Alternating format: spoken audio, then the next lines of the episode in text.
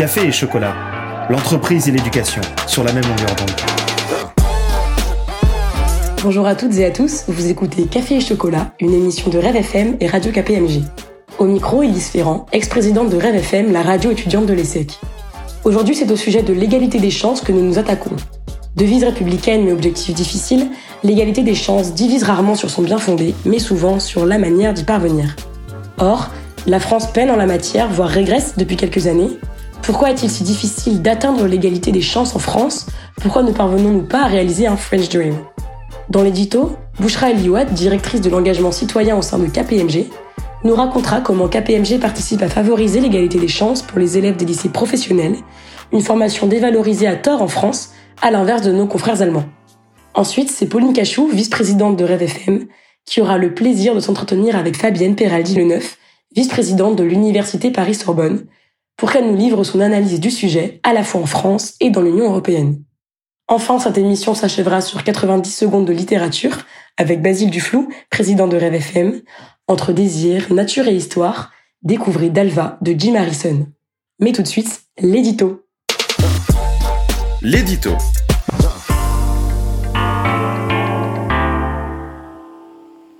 Le maître mot de cette rentrée est égalité des chances. En effet, a-t-on besoin de rappeler que la France est, parmi les grands pays de l'OCDE, celui où l'origine sociale influe le plus sur la réussite des élèves? Notre nouveau ministre de l'Éducation nationale, Papenjai, pur produit de la méritocratie républicaine et symbole de la diversité, c'est ainsi qu'il s'est présenté lors de sa nomination, en a fait un des combats de son mandat. Parmi les grands défis de l'éducation, je citerai la profonde crise des vocations, le manque d'accompagnement des élèves issus de milieux défavorisés, l'ajustement de la réforme du lycée et surtout, ou puis-je dire enfin, engager celle du lycée professionnel. Les lycées professionnels, justement, parlons-en. Depuis 15 ans, nous avons, avec KPMG, noué des relations de proximité et de confiance avec une quarantaine de lycées professionnels localisés dans les quartiers politiques de la ville sur l'ensemble du territoire. Depuis 15 ans, nous allons à la rencontre de ces milliers de lycéens et de leurs enseignants qui se battent au quotidien avec le peu de moyens dont ils disposent pour apporter une formation de qualité aux élèves orientés vers des voies dites de garage. Oui, j'ose le dire, les lycées professionnels sont les parents pauvres de l'éducation nationale. Lors de notre première rencontre avec l'enseignement professionnel en 2007, nous avions tenté de dresser une cartographie des besoins et enjeux afin d'y apporter une réponse avec la force de l'entreprise. Le constat était alarmant. Les jeunes sont orientés par défaut vers les lycées professionnels. Ils arrivent dans ces filières avec un sentiment d'échec. Ils manquent cruellement de confiance en eux et leur champ des possibles est restreint.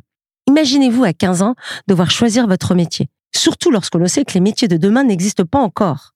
Notre volonté était de casser ce cercle infernal en jetant des ponts entre les jeunes et le monde de l'entreprise pour favoriser l'employabilité, l'inclusion et la diversité. Nous voulions aider chaque jeune, quelle que soit sa formation, ses origines, son lieu d'habitation, à jouer un rôle dans la société à la hauteur de son ambition. C'est ainsi que sont nés les lycées de la réussite, un programme co-construit avec les lycées professionnels volontaires et KPMG. Les ingrédients de la réussite sont simples. Des collaborateurs engagés se rendent dans les classes pour animer des ateliers, rencontrer les jeunes, leur expliquer le monde de l'entreprise, la diversité des parcours professionnels. Des journées découvertes de l'entreprise sont organisées dans nos différents bureaux. Des interventions de coach sont dispensées dans les classes pour leur redonner confiance en eux. Des financements sont accordés pour mener des projets pédagogiques innovants portés par les professeurs et les élèves. Enfin, des stages rémunérés sont proposés aux jeunes. Ce qui est formidable avec ce programme, c'est que nous travaillons main dans la main avec les enseignants pour leur apporter toute la puissance de l'entreprise au service des jeunes. En 15 ans, les résultats sont probants. Meilleur taux de réussite au bac pour les classes accompagnées, meilleure orientation à Parcoursup et plus de motivation à poursuivre leurs études vers les licences professionnelles par exemple. Et le plus gratifiant, c'est de voir les jeunes envisager leur avenir plus sereinement la satisfaction des professeurs qui apprécient la relation avec nos professionnels, la force de la coopération entreprise-lycée professionnel pour atteindre un seul et même objectif, la réussite éducative des jeunes. Dès lors, je souhaite beaucoup de succès à Carole Grosjean, ministre déléguée chargée de l'enseignement et de la formation professionnelle, placée sous la double tutelle des ministres du Travail et de l'Éducation nationale. Elle a pour mission d'entamer cette transformation profonde des lycées professionnels. Dans sa feuille de route figurent des propositions sur l'autonomie des lycées pour identifier des formations d'avenir en lien avec les besoins des entreprises. Les temps de stage, augmenter d'au moins 50% et mieux rémunérer. Et enfin, des mesures destinées à faciliter les poursuites d'études dans l'enseignement supérieur. Le président de la République a aussi annoncé la création d'un fonds de près de 500 millions d'euros pour les établissements souhaitant mettre en place un projet pédagogique spécifique. En 2022, la France semble prendre la mesure de la richesse des lycées professionnels. Nous sommes convaincus que l'égalité des chances est essentielle à notre société et que les lycées professionnels ont un rôle clé à jouer pour former les jeunes qui construiront le monde économique de demain. Suivez ce beau mouvement. L'interview.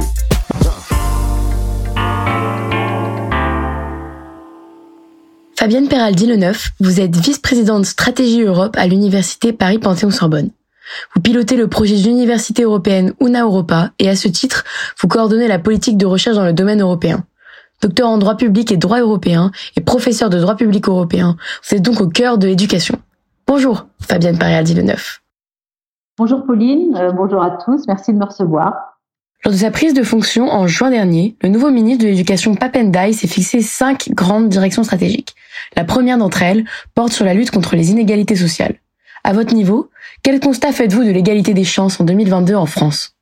Je vous avoue, euh, il est difficile de faire un constat car euh, je, n'ai pas d'éléments suffisants ni de chiffres suffisamment précis pour cela. En revanche, évidemment, on ne peut qu'adhérer à cette priorité. Tout simplement parce que, euh, et d'ailleurs on peut formuler quelques remarques, les années de crise économique, sociale, sanitaire qui viennent de s'écouler nous permettent de mesurer l'urgence d'une démarche volontariste et politique sur euh, l'égalité des chances, et ceci euh, à tous les échelons, euh, échelon local, échelon national, et dans tous les secteurs de la société, et bien évidemment au sein de l'éducation nationale et de l'enseignement supérieur et de la recherche.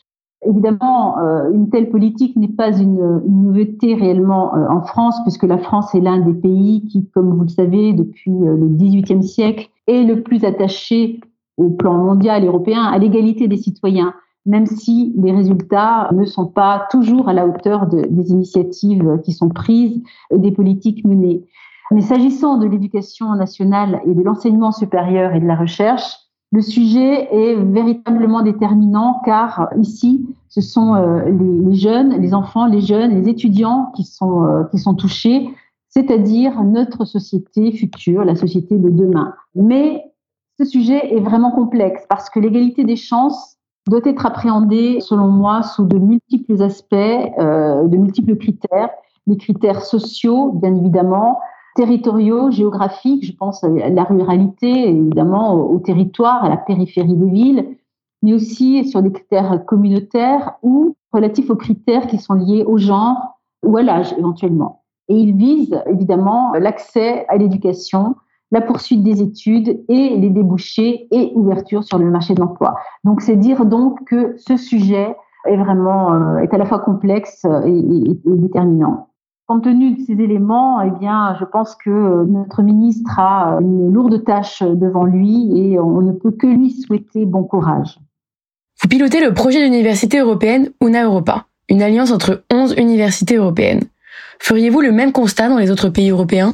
Alors, votre question est également euh, difficile, même si elle sous-entend un, déficit de l'égalité des chances. Il est probable que la situation soit la même euh, partout en Europe. Hein. Euh, elle peut être aussi même bien pire dans certains pays européens qui n'ont pas de tradition égalitariste ou, sociale comme celle de, la France. Alors, on peut penser au Royaume-Uni, bien sûr, qui a quitté l'Union européenne notamment en raison de ses problèmes sociaux et qui a choisi le repli et dans la situation économique, d'ailleurs, euh, avec l'inflation, euh, euh, la, faillite des services publics et une politique libérale, n'ira probablement pas en, s'améliorant. Et puis, chez nos autres voisins de l'Union européenne, il est évident que la priorité n'est pas la même partout, hein, dans tous ces pays. Les pays du Nord, parce que tout simplement ces pays ont des traditions qui sont très différentes, des cultures très différentes. Les pays du Nord sont très avancés, peut-être plus que nous, sur des questions euh, d'égalité des chances, mais par exemple liées au genre ou à l'identité sexuelle. Les pays du Sud sont confrontés à des réalités différentes, géographiques. Hein. Je pense à l'Italie, par exemple, l'Italie du Nord, l'Italie du Sud. L'égalité des chances, du point de vue social, eh bien, n'est pas la même, de la même manière. En Espagne, entre l'Espagne du Sud et puis euh, la Catalogne, qui est euh, la région la, plus riche d'Espagne. Donc, vous voyez, les disparités sont très grandes. Et c'est la raison pour laquelle en Europe, il faut souligner que, enfin en tout cas dans l'Union européenne, hein, il faut souligner qu'il y a une politique menée par l'Union européenne qui est tout à fait euh, importante et fondamentale pour les Européens en matière sociale. Alors c'est assez récent, une quinzaine ou une vingtaine d'années seulement, mais quand même l'Union a adopté euh, progressivement salaire minimum, nombre d'heures hebdomadaires minimales, de nombreux textes sociaux en faveur des femmes, hein, je pense au congé maternité, la protection sociale, ou des textes qui protègent évidemment les enfants. Et euh, dans l'Union européenne, nous avons la chance euh, eh bien, d'avoir euh, des, droits fondamentaux qui sont inscrits, qui sont respectés. Il existe un principe de non-discrimination, d'égalité de traitement dans la charte des droits fondamentaux de l'Union européenne, par exemple. Hein, et donc, les questions sociales et d'égalité sont, euh, font partie des valeurs euh, de l'Union européenne. Et s'agissant plus précisément du projet d'université européenne UNA Europa? Alors, vous évoquez euh, le projet d'université européenne UNA Europa. Je me permets de, de préciser que ce projet d'université européenne a été lancé en 2019 à la suite du discours de la Sorbonne d'Emmanuel Macron. Ce projet fait partie maintenant de l'université Paris 1 Panthéon-Sorbonne que je pilote en effet en son sein. Et nous sommes 11 partenaires euh, des universités prestigieuses, très anciennes, Bologne, Madrid, Leiden, Berlin. Et euh, si je vous parle de cette université européenne, eh bien, c'est parce que l'objectif est de créer justement un campus européen intégré, inclusif, qui propose euh, des recherches communes, des diplômes conjoints de licence, des diplômes de master, des diplômes de doctorat ou des formations innovantes. Alors, on parle aujourd'hui, par exemple, de microcrédit, de MOOC, et tout ceci dans des domaines pluridisciplinaires. Et évidemment, avec cette ambition de créer un campus européen euh, inclusif, eh bien l'égalité des chances est tout à fait essentielle car elle vise à cette échelle d'une université européenne de permettre à tous et notamment aux plus démunis, eh bien, euh, de, participer à, des mobilités étudiantes, c'est-à-dire de partir étudier un ou plusieurs semestres dans une autre université c'est tout à fait déterminant et je pense sincèrement que c'est aussi l'avenir de, nos universités. Donc c'est pourquoi cette université européenne UNA Europa eh bien, a mis en place, donc c'est un exemple que, que, que, je peux vous donner, un conseil de la diversité qui est transversal, qui est composé des référents égalité de chaque université partenaire. Et ce conseil a vocation eh bien, à harmoniser les conceptions de la diversité, de l'égalité et à faire des propositions au conseil d'administration de cette alliance pour euh, promouvoir l'égalité des chances, tous critères confondus, bien évidemment, et elle est appréhendée évidemment de façon très très large euh, au sein de ces, universités. Et puis pour, compléter ce, propos, je pourrais vous donner un, un, exemple qui est très récent. Nous avons euh, décidé au sein de cette alliance eh bien de, de créer une, école d'été à, à, Édimbourg euh, en mois de juillet et, d'août et de faire profiter euh, des étudiants qui n'auraient jamais pu partir en mobilité, justement de leur faire bénéficier, profiter de cette formation euh, exceptionnelle et de rencontrer leurs camarades et leurs euh, alter ego européens. Il y aurait évidemment beaucoup, beaucoup de choses à dire sur cette initiative européenne que je trouve vraiment tout à fait remarquable parce que euh, elle contribue justement à forger une communauté européenne notamment sur le sujet de l'égalité des chances, et elle devrait permettre d'influer sur les pouvoirs publics et donc les, pouvoirs publics européens, mais aussi des gouvernements, afin qu'ils aillent plus loin pour euh, voilà, développer et en tout cas prendre à bras le corps cette urgence de l'égalité des chances. Le sujet de la diversité et donc de l'égalité des chances est au cœur du projet UNA Europa. À votre avis, la question de l'égalité des chances peut-elle être véritablement traitée à l'échelle de l'enseignement supérieur? Eh bien, euh, oui, mais l'enseignement supérieur est un échelon parmi d'autres, bien évidemment. Il n'est pas censé euh, réparer les insuffisances précédentes, mais au contraire développer en son sein cette égalité des chances. Alors évidemment, ça passe par euh, une politique stratégique d'établissement très clairement affirmée. À la Sorbonne, eh bien, Paris 1, Panthéon-Sorbonne, nos vice-présidents qui sont chargés de la formation et de la vie étudiante sont extrêmement présents et très à l'écoute des étudiants. L'égalité est au cœur de leur mission, en collaboration avec évidemment les associations d'étudiants, avec les élus euh, des différents conseils de l'université. Et euh, sachez qu'aucune formation, aucun diplôme, aucune maquette, ni aucune initiative eh bien, n'est discutée sans que ne soit abordée la question euh, essentielle de l'égalité des chances, l'égalité pour tous. Donc euh, c'est un sujet auquel les étudiants évidemment sont très très sensibles. Et d'ailleurs, c'est le rôle fondamental de l'université.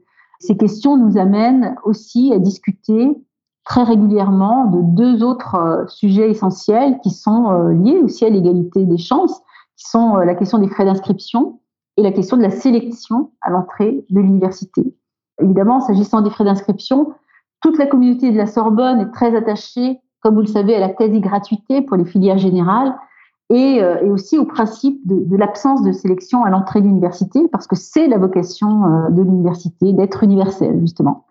Alors évidemment, il y a des exceptions avec la multiplication de filières dites euh, sélectives. Alors je pense aux doubles diplômes, qui sont des doubles diplômes souvent franco-étrangers ou pluridisciplinaires, mais qui sont néanmoins sélectifs. Ça signifie que maintenir une, haute exigence en matière euh, d'égalité des chances, c'est quand même un véritable enjeu euh, pour l'université qui passe par euh, voilà du volontarisme. Et ceci est d'autant plus important que les écoles privées et les universités internationales concurrencent quand même très fortement les universités françaises, qui parfois ont un peu de mal à, se positionner dans, cet écosystème universitaire. Pensez-vous que la réforme du bac entreprise par Jean-Michel Blanquer en 2018 peut contribuer à améliorer l'égalité des chances pour l'entrée à l'université? Je vous avoue que là, euh, bon, je n'ai pas d'avis euh, vraiment tranché sur, euh, sur ce sujet. D'ailleurs, je ne risquerai pas parce que je pense qu'il est quand même probablement trop tôt pour tirer des conclusions stables et pérennes hein, sur, sur les effets de cette réforme. Mais on peut quand même aussi faire quelques observations. Ce que j'observerai, c'est que cette réforme est arrivée à un moment où, en France, depuis très longtemps, les études secondaires eh euh, se trouvaient sous le règne des maths hein, euh, depuis euh, très très longtemps, comme vous le savez. Et cette situation a contribué à multiplier les filières scientifiques, les filières d'excellence d'ingénieurs, avec un système qui favorise les écoles. Alors, bon, ce qui, de mon point de vue, est, est très très bien. Mais cela s'est fait probablement au détriment des sciences humaines et sociales et euh, peut-être aussi de, l'université d'ailleurs, d'une manière plus générale. Et on ne peut que constater que les filières littéraires ont longtemps été euh, considérées, et à mon avis très injustement, comme moins prestigieuses. Et euh, ces filières se sont vidées de leurs étudiants à l'université. Or, les sciences humaines et sociales sont l'avenir de la société. Alors, évidemment, je ne dis pas ceci parce que j'appartiens à une université, euh, la Sorbonne, qui a pour, pour spécialité les sciences humaines et sociales, mais parce que les lettres, les arts, la philosophie, l'histoire, la géographie, la sociologie et le droit, l'économie sont vraiment fondamentales pour euh, comprendre le monde, l'avenir de la planète, la démocratie, etc. Donc il me semble que la réforme du bac avait aussi pour objectif de euh, modifier euh, cette euh, situation qui faisait des maths la, discipline privilégiée. Et il s'agissait probablement de contribuer à, à, forger cette culture des sciences humaines et sociales, à la renforcer pour proposer des filières plus généralistes, plus interdisciplinaires, donc qui valorisent toutes ces disciplines. Voilà. Alors, en ce sens, évidemment, j'y suis favorable à cette réforme pour les raisons que je viens d'évoquer, mais bien sûr, et à contrario, on ne peut aussi que constater que, euh, bah, pour toute, comme pour toute réforme, il y a aussi des effets pervers et que le fait est que les étudiants aujourd'hui se détournent, semble-t-il, des filières scientifiques, ce qui est aussi tout à fait dramatique pour les sciences et l'excellence française dans le domaine des sciences. Justement, seuls 59% des élèves de terminale étudient encore les mathématiques, contre 90% avant la réforme du bac, avec un impact sur l'enseignement supérieur. Faut-il s'en inquiéter pour la compétitivité future des entreprises françaises, étant précisé que cette baisse drastique n'est observée qu'en France? Je dirais euh, oui et non. Il faut évidemment s'en inquiéter parce que euh, nous devons évidemment redresser euh, la, la, barre rapidement et tout faire pour diversifier les publics dans ces formations scientifiques. Il faut continuer à les soutenir, attirer les jeunes filles comme d'ailleurs attirer les garçons dans les filières sciences humaines et sociales.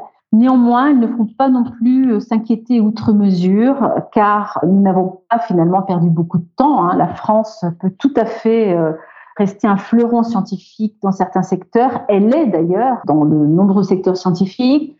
Et puis surtout, ce que je constate en tant qu'universitaire, c'est que les universités vraiment ont, considérablement évolué. Ce sont des entités qui, euh, qui bougent énormément, qui sont à la pointe, qui innovent dans tous les domaines pas simplement dans le numérique, le, développement durable, le climat, mais aussi euh, dans les sciences humaines et sociales. Elles sont de plus en plus attractives pour les étudiants et offrent vraiment euh, des, filières très nombreuses et, tout à fait intéressantes. Les étudiants peuvent être très mobiles et faire des choix euh, de rester de rester en France, mais aussi de partir en Europe, à l'étranger, etc. Donc, en somme, mon discours est quand même positif parce que je ne souhaiterais pas trop inquiéter vos auditeurs nos universités françaises, de mon point de vue, sont, euh, sont à la pointe et restent euh, néanmoins très attractives, ce qui n'empêche pas évidemment d'être, euh, de rester vigilants.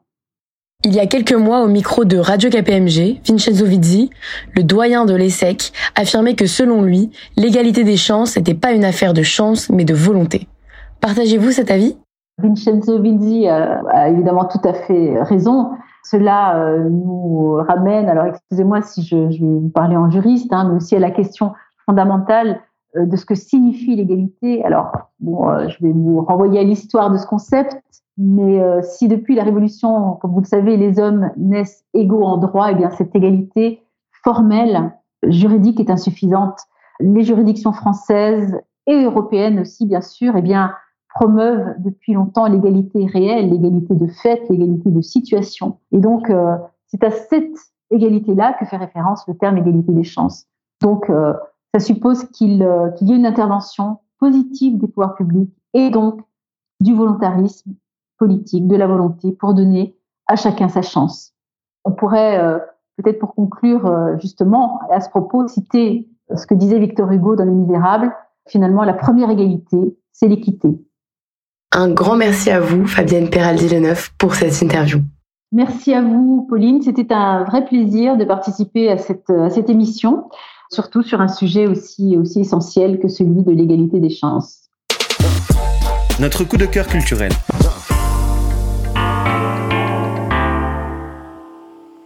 90 secondes pour vous parler d'un roman que j'ai lu cet été. Ce roman de 472 pages, paru en 1988, c'est Dalva de Jim Harrison. Sur les conseils de mon frère, j'ai donc ouvert ce livre qui était déjà passé entre les mains de mon père puis de ma sœur. Dès les premières pages, j'ai été saisi par le style américain de Jim Harrison. J'aime quand les scènes s'enchaînent sans transition. J'aime quand l'auteur laisse volontairement son lecteur dans le flou. J'aime devoir relier les histoires des différents personnages sans qu'on me tienne par la main. De cette manière, je trouve que le lecteur se plonge naturellement dans le mode de pensée de l'auteur. Au-delà de l'intrigue et des personnages très attachants qui nous tiennent en suspens, Jim Harrison nous livre ses réflexions sur l'histoire avec un grand H, sur le désir, sur la sexualité et sur l'être humain en général. Et comme le fait le roman américain, laissez-moi vous embarquer sans transition dans l'univers de Dalva. Le roman commence à Santa Monica dans les années 80. Originaire d'un ranch familial situé dans le Nebraska, Dalva est une femme riche mais sans en avoir l'apparence, aux antipodes du matérialisme américain.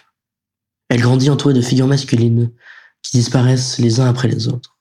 Criblée par le deuil, Dalva reste pour autant une grande amoureuse de la vie, une figure qui en impose par son esprit et sa beauté. Elle finit par revenir dans son Nebraska natal et reprendre le contrôle de sa vie en compagnie d'un historien, Michael, qui découvre l'histoire de sa famille, intimement liée à celle du peuple Sioux et à sa lente extinction. Au travers de ce magnifique livre, Jim Harrison dénonce le traitement des Indiens d'Amérique sans jamais tomber dans le moralisme. En réalité, il cherche plus à nous les faire comprendre, à nous faire découvrir leur monde, bien plus surnaturel et merveilleux que le nôtre. Ce que j'ai le plus apprécié dans ce livre est la subtilité avec laquelle Jim Harrison parvient à aborder n'importe quel sujet. Il écrit un livre où réflexion et intrigue s'enlacent. Il trouve un juste équilibre entre les propos philosophiques et la légèreté d'une histoire romantique. Vous souhaitez être transporté au fin fond des États-Unis. Vous voulez galoper dans les grandes plaines de l'Amérique, au milieu des coyotes et des serpents. Vous désirez vous évader de ce monde dominé par le virtuel, ou encore fuir l'environnement stressant de la ville. Pas la peine de voyager. Rendez-vous dans une librairie, achetez ce petit chef-d'œuvre et lâchez prise. Perdez-vous comme Dalva et Michael se perdent quand leur désir s'impose à eux.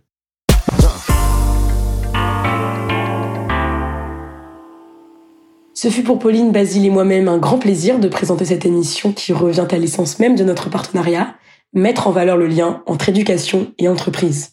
Comme nos invités nous l'ont dit, la question de l'égalité des chances est cruciale et se doit d'être traitée de manière transverse afin que les jeunes, qui sont l'avenir de notre pays, puissent tous bénéficier des mêmes opportunités.